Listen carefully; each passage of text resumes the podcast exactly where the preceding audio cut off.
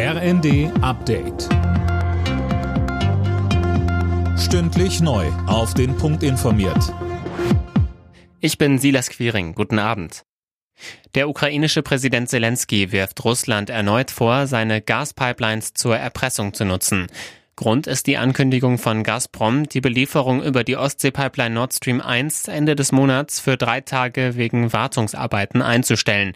Die Ukraine hat wegen des Lieferstopps ihre eigenen Pipelines als Ersatz angeboten. Das lehnt Russland aber offenbar ab. Die Diskussion um weitere Entlastungen wegen der hohen Energiepreise geht weiter. Jetzt hat sich Niedersachsens Ministerpräsident Weil eingeschaltet. Philipp Rösler. Ja, er fordert weitere Einmalzahlungen für Geringverdiener und Rentner noch vor Jahresende. Das sei für diejenigen nötig, die keinen finanziellen Puffer haben, sagte er den Funke-Zeitungen. Die Chefin der SPD-Bundestagsfraktion Katja Mass sieht das ähnlich. Sie fordert in der Bild gezielte Hilfen für Menschen mit kleineren und mittleren Einkommen sowie Rentner.